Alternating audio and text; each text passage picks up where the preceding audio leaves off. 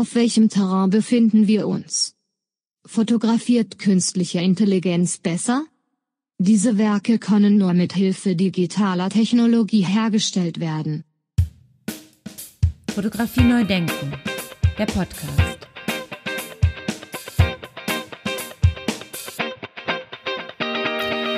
Ja, das war ein Auszug aus einer Arbeit vom DAG-Taxa-Projekt, das wir am 23.11.2023 in Regensburg im Rahmen des Internationalen Festivals fotografischer Bilder zeigen werden. Ja, herzlich willkommen zu einer weiteren Episode von Fotografie Neudenken, der Podcast. Mein Name ist Andy Scholz. Noch wenige Tage bis zur Eröffnung. Darum möchte ich heute insbesondere auf unsere Hauptausstellung beim Internationalen Festival fotografischer Bilder in Regensburg eingehen. Einige KünstlerInnen, die wir ab dem 23. November 2023 in Regensburg in der Städtischen Galerie im leeren Beutel in Regensburg zeigen werden, sind bereits hier im Podcast zu, Gast gewesen. Darum versuche ich mal anhand dieser Gespräche herauszukristallisieren, worum es ab 23.11. in der Ausstellung gehen wird. Wer übrigens nach Regensburg noch kommen möchte, es sind noch Plätze frei und Regensburg ist in jedem Fall eine Reise wert. Viel Spaß beim Hören. Ja, spätestens seit der Entwicklung des Smartphones ist die kulturelle und gesellschaftliche Struktur unseres Alltags maßgeblich geprägt von fotografischen Bildern indem wir sie zum Beispiel wie Sprache verwenden. Sie begegnen uns täglich überall, kein anderes Ausdrucksmittel ist gegenwärtiger als fotografische Bilder und bildgebende Verfahren. Letztere prägen in den vergangenen Monaten die Diskussion im Zusammenhang, im Zusammenhang mit den sogenannten KI-generierten Bildern und Texten und führen dazu, dass nicht nur über die Möglichkeiten der Fotografie, sondern auch über den Fotografiebegriff selbst neu nachgedacht wird. Da das internationale Festival fotografischer Bilder. Von Anfang an die neue Bedeutung, diese neue Bedeutung von Fotografie und fotografischen Bildern für unsere Gesellschaft, für die Bildung und für unsere Kinder immer wieder in den Fokus genommen hat, haben wir zur dritten Festivalausgabe im November 2023 die internationale Künstlerinnengruppe Dark Taxa Projekt eingeladen, um einen Überblick über die gegenwärtige Auseinandersetzung mit fotografischen, fotobasierten, fotogenetischen und bildgebenden Verfahren zu erarbeiten. Der Fotografiebegriff wird dabei auf den Kopf und in Frage gestellt. DAG-Taxa-Projekt lotet Grenzen, Möglichkeiten und Verfahren aus.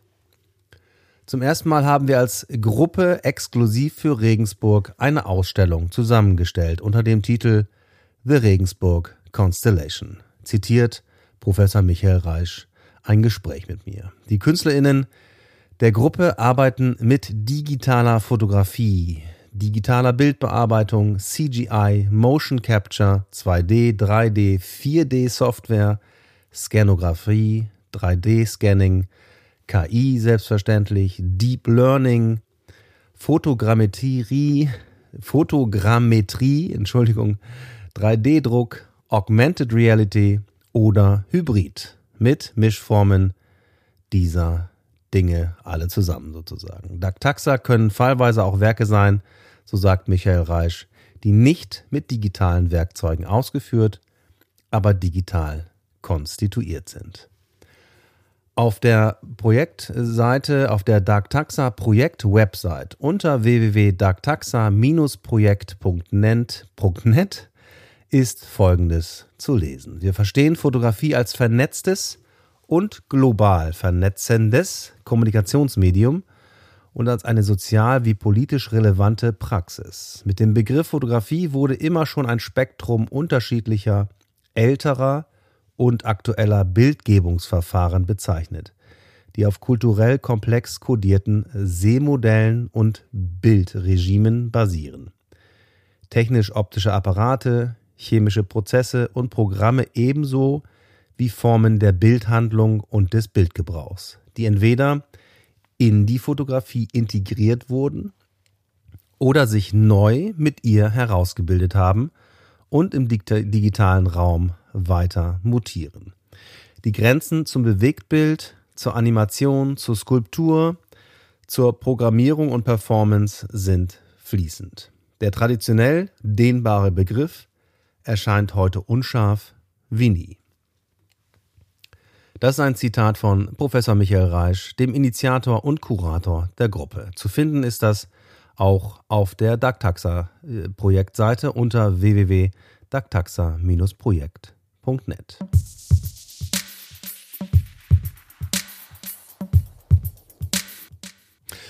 Ja, angefangen hat alles mit einem Brief von Michael Reisch. Ich glaube, das war entweder Ende 2020 oder Anfang 2021. Und dann haben wir, haben wir am 21. Juli 2021 einen Podcast veröffentlicht, nämlich die Episode Nummer 60. In der Episode spreche ich mit Michael Reisch über seine Arbeit. Damals hatte ich schon im Hinterkopf, dass ich das unbedingt zeigen möchte in Regensburg. In Regensburg. Hören wir mal rein in das Gespräch mit dem Initiator vom DACTAXA-Projekt, mit Michael Reisch.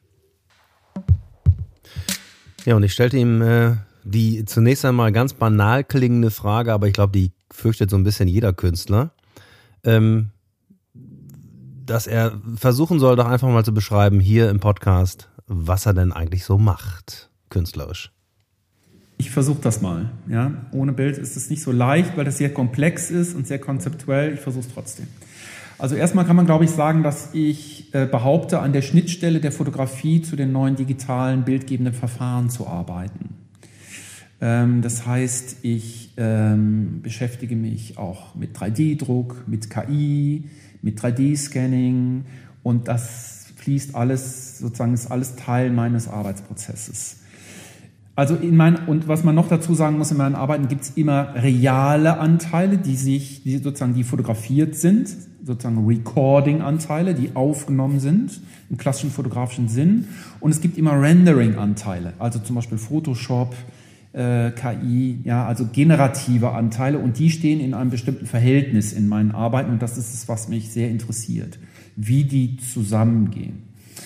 Ähm, und alle Arbeitsweisen, sozusagen alle Arbeitsprozesse sind eine Kombination aus fotografisch konstituierten und digital konstituierten, also eher generativen Vorgehensweisen. Was ich jetzt konkret tue, seit 2010 habe ich angefangen, kameralos zu arbeiten.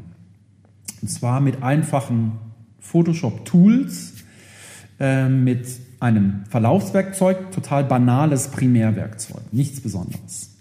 Deshalb hat es mich auch interessiert.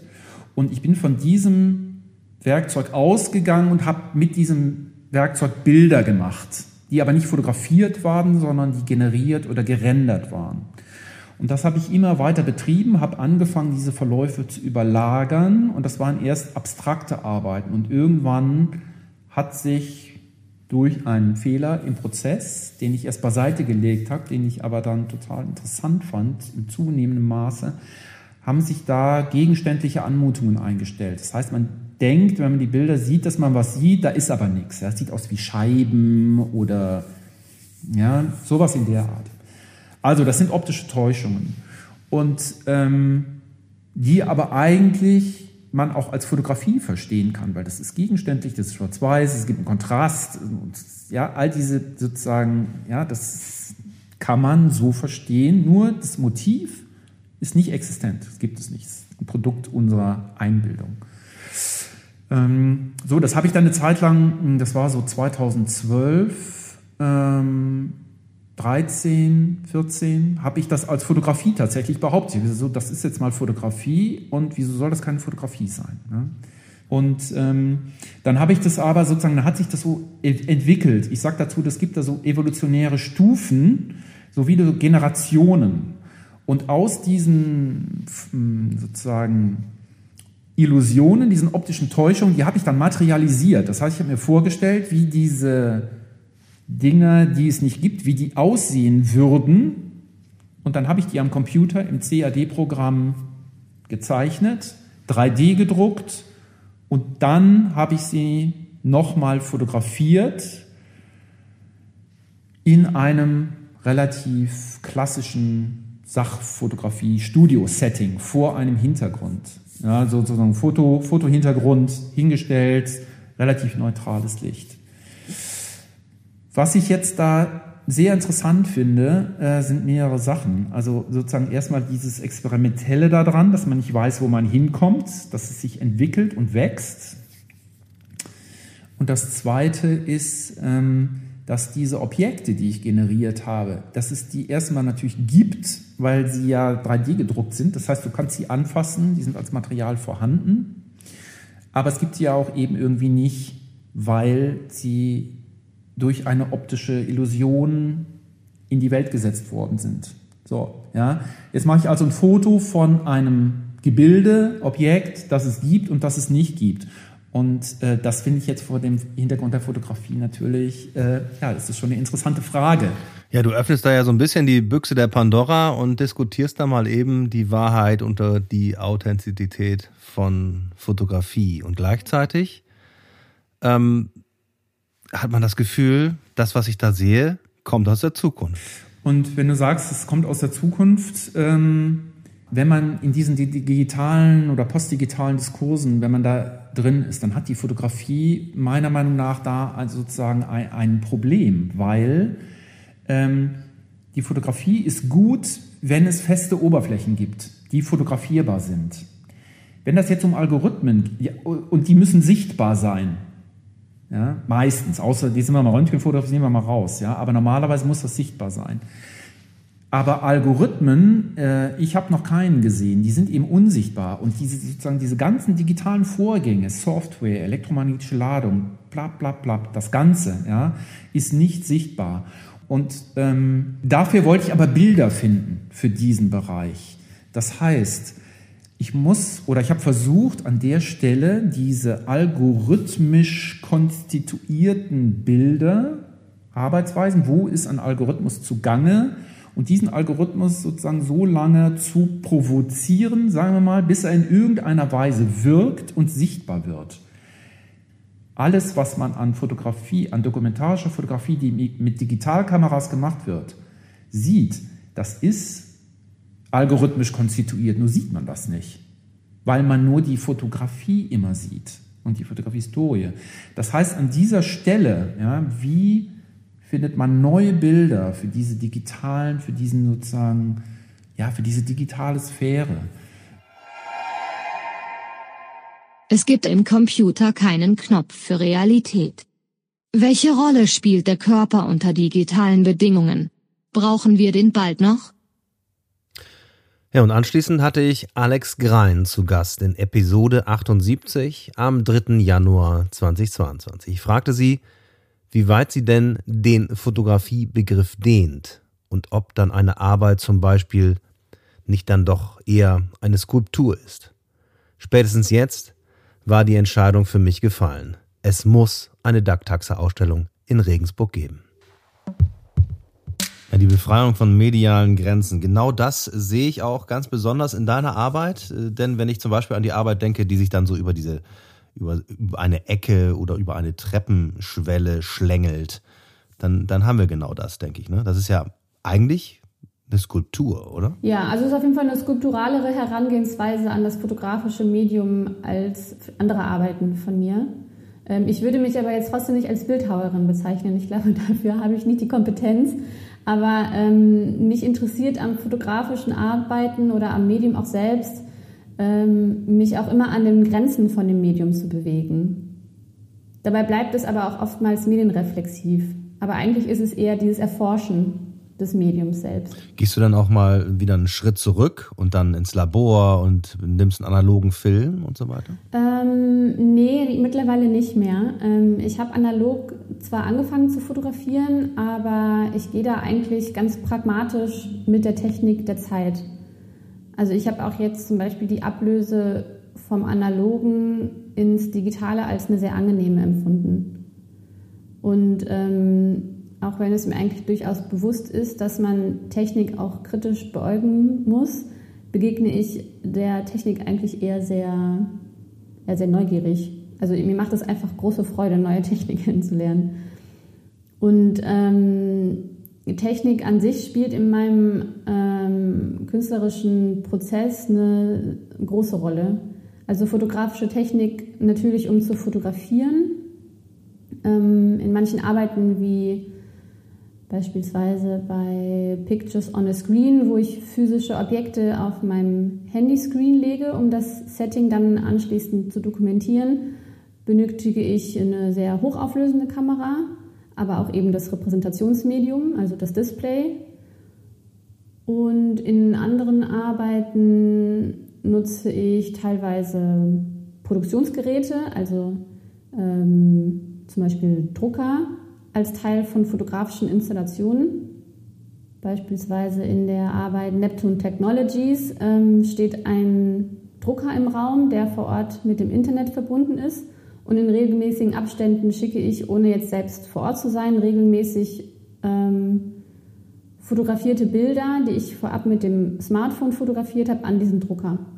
Also es gibt immer wieder ähm, auch technische Geräte, die ich als Teil meiner fotografischen Praxis auch tatsächlich im Ausstellungsraum integriere. Und in anderen Arbeiten untersuche ich ähm, zum Beispiel auch bereits vergangene Techniken der Bildverbreitung. Ähm, in der, ähm, ich habe eine Werkgruppe, da knüpfe ich in einer Arbeit an die Kachelmalerei in mediterranen Ländern an, wie zum Beispiel in Portugal. Und da interessiert mich vor allem die tägliche Begegnung mit Bildern im öffentlichen Raum. Also wie prägen sich Bilder in unser kollektives Bildgedächtnis ein? Es ist ja auch eigentlich ein sehr politisches Werkzeug, so wie wir heute auch äh, täglich mit einer immensen Bilderflut konfrontiert sind. Und ähm, da knüpfe ich halt auch immer wieder an alte Techniken an und versuche die dann in dem Material und in der Verbindung von, von Bild und Rematerialisierung da wieder eine inhaltliche Verbindung zu finden. Fotografie neu denken, der Podcast. Jetzt lass uns doch mal bitte, das mit diesem Drucker finde ich ja super spannend. Das heißt also, du, wie musst du dir das vorstellen? Also du bist dann unterwegs irgendwo und dann hast du dein Smartphone dabei und dann, dann lädst du Bilder hoch und dann werden die automatisch im Ausstellungsraum ausgedruckt oder wie muss ich mir das vorstellen? Also ich habe äh, wie so eine ähm, wie so eine innere Uhr dann, die irgendwann schon ähm, fast wie von alleine reflexartig mich dazu bringt, jetzt wieder ein Foto zu machen, weil ich ja auch sehr nach den Öffnungszeiten des Ausstellungsraumes gebunden bin. Also wenn jetzt die Ausstellung beispielsweise vier Wochen läuft, dann hat äh, der Ausstellungsraum oder die Institution gewisse Öffnungszeiten und ich schicke dann jede halbe Stunde, jede Stunde äh, ein Bild, was ich dann aber tatsächlich genau bevor, bevor ich dieses Bild wegschicke, in dem Moment davor wird dieses Bild auch von mir fotografiert. Und das ist dann natürlich sehr spontan. Also je nachdem, wo ich mich gerade befinde, dann gibt es natürlich von mir, wie das ja auch äh, beim, beim Fotografieren auch äh, die Praxis ist, dass man dann erstmal sich umschaut und den Ort erkundet, was finde ich jetzt hier interessant, was will ich jetzt fotografieren. Und dann mache ich dieses eine Bild und dann schicke ich das über das Internet direkt an den Drucker. Und dann wird das vor Ort sofort ausgedruckt und fällt dann in ähm, eine mit Wasser befüllte Laborschale. Die steht vor dem Drucker. Und dieses Bild löst sich dann ähm, innerhalb weniger Minuten auf, weil es auf einem sehr speziell wasserlöslichen Papier gedruckt wird vor Ort. Und die BesucherInnen können dann dieses Bildmotiv nur für eine kurze Zeit erkennen. Wow, das ist ja dann nochmal eine Dimension extra. Das heißt, du zerstörst das Bild dann direkt im Anschluss. Es ist aber dann noch auf deinem Device gespeichert, oder? Genau, bei mir ist es noch gespeichert, ähm, aber in, äh, der, in dem Prozess, das ist in dem Rematerialisierungsprozess, ähm, ist es dann eigentlich, ja, wenn man so will, vom Motiv her zerstört, aber das ähm, Material ist immer noch vorhanden in einer Form von Pullbruckständen und man sieht auch die Farben, die dann auslaufen in, in diesem Wasserbad. Also Material ist noch da und Reste auch in Form von dieser Farbe, aber das Motiv ist natürlich zerstört. Äh, wird dann die Schale ausgetauscht oder fällt dann jedes Bild in die gleiche Schale? Ähm, jedes Bild fällt in die gleiche Schale und die äh, wird aber regelmäßig dann mit neuem Wasser befüllt. Wo kommt dann das Wasser hin mit dem Material?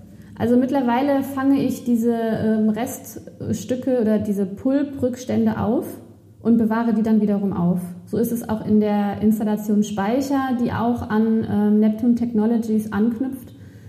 Ähm, das Verfahren ist auf eine Art aber auch ein anderes, weil ich nicht direkt fotografiere und verschicke, sondern ich fotografiere und konserviere, indem ich die dann im Nachgang materialisierten Bilder, weil ich sie da auch wieder auf dem gleichen Material printe, im Nachgang einfriere. Es gibt ähm, bestimmte ähm, Bassins, die sind vorbereitet in den Größen von den Devices, in denen ich die Bilder fotografiert habe, zum Beispiel äh, in dem Format meines Handys oder in dem Format eines Tablet-Screens. Und in diese ähm, Behälter werden die Bilder eingefroren und dann kommen diese gefrorenen, konservierten fotografischen Eisblöcke in den Ausstellungsraum und lösen sich dort auch innerhalb eines äh, Zeitraums auf, in dem sie schmelzen. Und diese ähm, geschmolzenen Reste von den fotografischen Motive, die sich so zeitlich nach und nach übereinander abschaben, die sind dann auch noch für eine Zeit sichtbar. Und wenn sie dann aber nachher in diesem neuen Aggregatzustand aufbewahrt werden, die landen dann in, in so großen Auffangbecken, die werden dann auch wieder in Kanister bewahrt und dann ist eigentlich dieses Archiv wiederum gespeichert, aber in einem anderen Aggregatzustand. Also in dieser flüssigen Form mit all den Rückständen. Wie unterlaufen wir die Programmierung der digitalen Apparate ohne selbst Zoom, kreativen Programmierer werden zu müssen? Screen Memories. Im Digitalen ist alles Fotografie. Ja, der Satz bis, gefällt mir besonders gut. In Episode 95 hatte ich dann Aaron Scher zu Gast am 18. Juli 2022. Da war schon das erste Planungsgespräch mit Michael Reisch im Gang. Ich fragte Aaron, was er denn antwortet auf die Frage, was machst du eigentlich künstlerisch? Das ist, ist, eine, schwierige, ist eine schwierige Antwort. Ja. Ähm, teilweise ist es so, dass je nachdem, mit wem man jetzt spricht, also in welchem Kontext äh, diese Leute kommen, gibt es vielleicht irgendwie auch unterschiedliche Antworten, aber ich glaube, ganz grundsätzlich, was sicherlich mich einigermaßen gut, sage ich mal, irgendwie einordnet, ist diese Post-Digital-Definition, die ja mehr oder weniger heißt, dass man aus, sage ich mal, diesen digitalen Welten beeinflusst wird, auch teilweise digital arbeitet, aber die Werke dann doch primär, vielleicht nicht ausschließlich, aber primär im physischen Raum stattfinden, auch für den physischen Raum auch gedacht sind und meistens in physischen Räumen auch ausgestellt ähm, werden, was bei mir, sage ich mal, zu 80 Prozent oder so stattfindet. Es gibt auch rein digitale Arbeiten, die ich mache, die dann auch für den digitalen Raum ähm, geschaffen sind, beziehungsweise für den Screen, ja, auf dem Screen zumindest gezeigt werden oder projiziert werden müssen oder in Online-Welten, Stichwort Metaverse und so weiter, ähm, gezeigt werden. Also Post-Digital ist sicherlich eine Definition, die irgendwo passt. Wenn wir jetzt zum Beispiel zu DuckTaxa gehen, ähm, dann gibt es so einen Begriff wie Digital Imaging zum Beispiel, den Michael Reich zum Beispiel vorgeschlagen hat. Ähm, das passt insofern, dass ich viel digital arbeite, also so gut wie alle, nicht alle, aber viele meiner Arbeiten entstehen digital mit vielen unterschiedlichen digitalen Tools. Das sind meistens auch freie Werke, also die entstehen, sage ich mal, in einem freien Prozess. Das ist dann wieder, kommt von der Malerei, das ist das weiße, leere JPEG. Ja? Das ist dann genauso scary wie irgendwie die weiße äh, Leinwand. Also es gibt meistens halt kein ähm, Source Material, also kein Bezugsmaterial, dass das schon ein fertiges Foto ist und es wird nachbearbeitet, sondern das sind tatsächlich meistens freie Kreationen, freie, freie Schaffungen. Ähm, von daher Digital Imaging passt ganz gut, weil ich eben viel digital arbeite, aber es vernachlässigt dann doch den Prozess eben der Produktion. Ja. Also nicht der Entstehung, sondern der Produktion, wenn es dann physisch im Raum ähm, entsteht. Da gibt's ja dann, ne, ist dann die Frage, auf welches Material zum Beispiel man, man druckt. Ja. Wie zeigt man das dann? Ist das in einem Rahmen? Ist das auf Canvas vielleicht sogar? Ist das eine Gesamtinstallation und so weiter und so fort? Also die Fragen, die finde ich mit Digital Imaging dann nicht ähm, abgedeckt. Aber die sind ganz wichtig für meine, für meine Arbeiten. Die digitale Fotografie kann als Medium nicht mehr isoliert betrachtet werden. Algorithmen sind unsichtbar und somit nicht fotografierbar. Ja, auch ein ganz, ganz wunderbares Zitat aus der Arbeit von DuckTaxa Projekt. Eine Audioarbeit sozusagen. Und die ist in ihrer Gänze und in ihrer Komplexität quasi zu hören hier in meinem Podcast nach wie vor in der Episode Nummer 61 überall, wo es Podcasts gibt. Nummer 61 Dark Taxa Projekt in Fotografie neu denken überall, wo es Podcasts gibt. Ja, und in Episode 96 hatte ich dann direkt im Anschluss an Aaron, den wir gerade gehört haben, Achim Monet zu Gast, zu Gast, nämlich am 27. Juli 2022. Achim ist mittlerweile Professor, berufener Professor an der Fachhochschule Dortmund, ganz frisch jetzt äh, in diesem Semester. Herzliche Grüße nach Dortmund an die Kollegen. Wir sehen uns nächstes Jahr hoffentlich wieder auf der Buchmesse und Glückwunsch zu einer ganzen Reihe von nominierten Büchern beim Deutschen Fotobuchpreis. Achim wird auch nach Regensburg kommen nächste Woche und wir können dann gemeinsam auf dem Podium sitzen. Ja, damals im Juli 22 fragte ich ihn, wie er denn eigentlich Fotografie definiert. Ja, das ist, das, ist, das ist natürlich eine sehr, sehr gute Frage. Momentan sprechen ja, oder seit zehn Jahren oder so, spricht man ja vom sogenannten Postfotografischen. Ne? Das kann natürlich nur, nur ein, eine Krücke sein, dass es eine, eine Nachfolgezeit zur Fotografie gibt. Ähm, und das ist halt das wahnsinnig Interessante, dass, dass alles, was wir haben, letztendlich wie Fotografie aussieht, aber keine ist, ähm, sondern davon schon relativ weit entfernt ist. Und im 3D sieht man das ja besonders. Ne? Also das 3D ist ja etwas, was wir noch nicht, womit wir noch nicht so umgehen können, weil es auch gerade erst konsumertauglich wird. Das wird sich aber, glaube ich, jetzt sehr, sehr schnell ändern.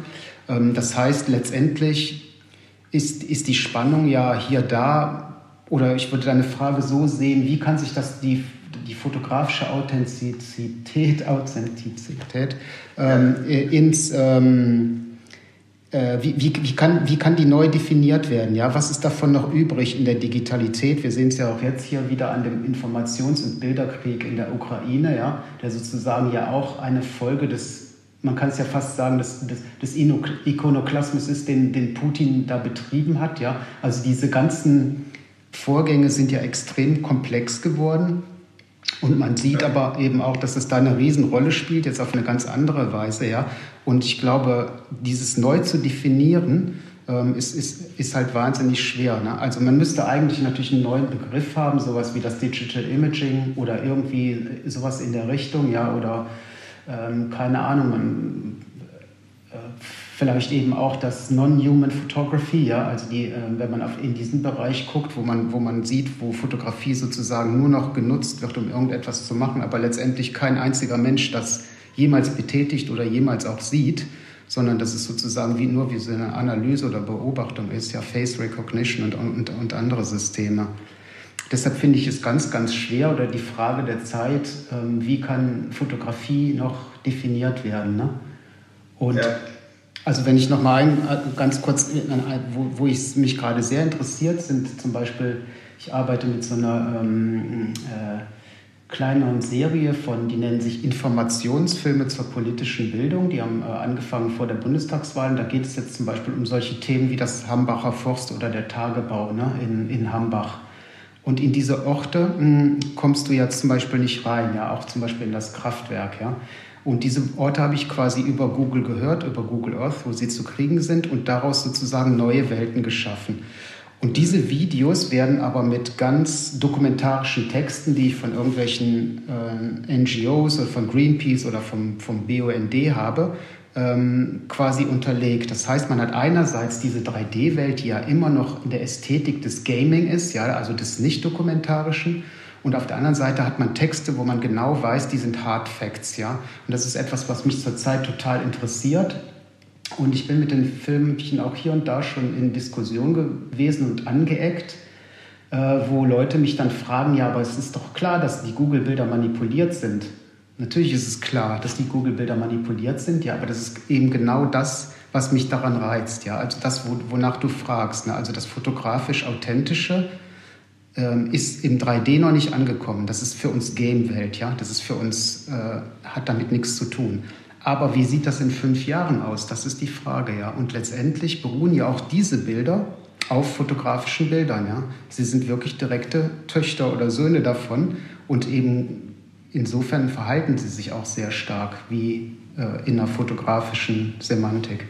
Das ist ein interessanter Punkt. Das heißt, wir müssen ja dann sozusagen auch die ganzen 3D-Welten jetzt demnächst dann auch mitdenken, wenn es um Fotografie geht. Absolut. Und da ist ja zum Beispiel das Interessante, dass vielfach wenn man sich nicht damit beschäftigt, 3D schon in der Werbung und im, im, im, Kino und so unglaublich präsent ist, aber es oft gar nicht auffällt, ja, dass diese, wie stark diese Bilder ähm, quasi manipuliert sind, ja, und, und, und äh, simuliert sind, ja, also im, im, im Sinne von mit Realität wirklich gar nichts zu tun haben, ja.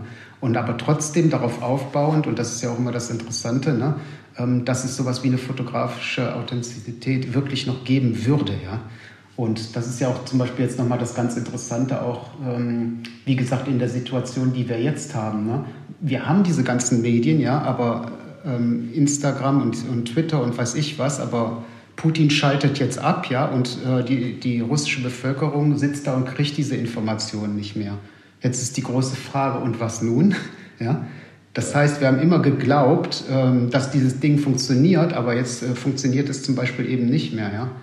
Und ähm, da ähm, finde ich das auch nochmal unglaublich spannend, ähm, jetzt zu sehen, ähm, wie, wie sich das entwickelt. Ja? Also jetzt kommen plötzlich wieder so fast analoge Prinzipien, wie die Frau, die dann wirklich in dem Nachrichtensender ein Schild hoch, No War ja, oder Stop the War, ähm, die, die, die dann funktionieren. Und andere Hightech-Systeme ähm, funktionieren eben nicht, weil man sie eben abschalten und unterbrechen kann. Ne? Ist der digitale Raum größer als der reale? Müssen Fotografinnen jetzt zu Programmiererinnen werden? Die Mediengrenzen verschwimmen vollständig.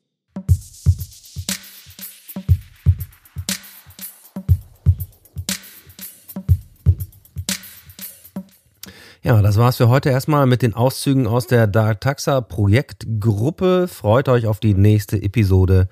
Es kommt noch mindestens eine mit Auszügen aus dem Dark Taxa Projekt. Hier nochmal der Hinweis, ab dem 23.11.23 zeigen wir Arbeiten von 16 KünstlerInnen der Dark Taxa Projektgruppe.